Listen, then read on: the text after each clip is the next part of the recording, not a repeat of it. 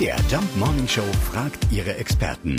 Fakt oder Fake? Ja, stimmt das wirklich? Ist die Biene nach Rind und Schwein das wichtigste Nutztier in Deutschland?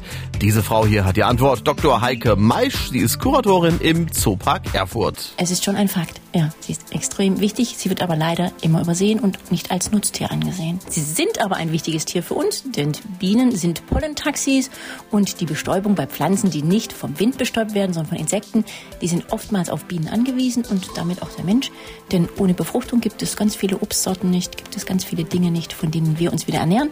Das heißt, die Biene ist für uns, für das Ökosystem unglaublich wichtig. Also tatsächlich, ohne Bienen müssten wir auf viele Lebensmittel im täglichen Leben verzichten. Diese Behauptung ist also ein Fakt. Und weil es über Bienen noch so viel mehr spannende und kuriose Fakten gibt, feiern wir den Weltbienentag in dieser Stunde noch ein bisschen ausführlicher. Und zwar um 7.50 Uhr. Fakt oder Fake? Jeden Morgen um 5.20 Uhr und 7.20 Uhr in der MDR Jump Morning Show mit Sarah von Neuburg und Lars Christian Kade.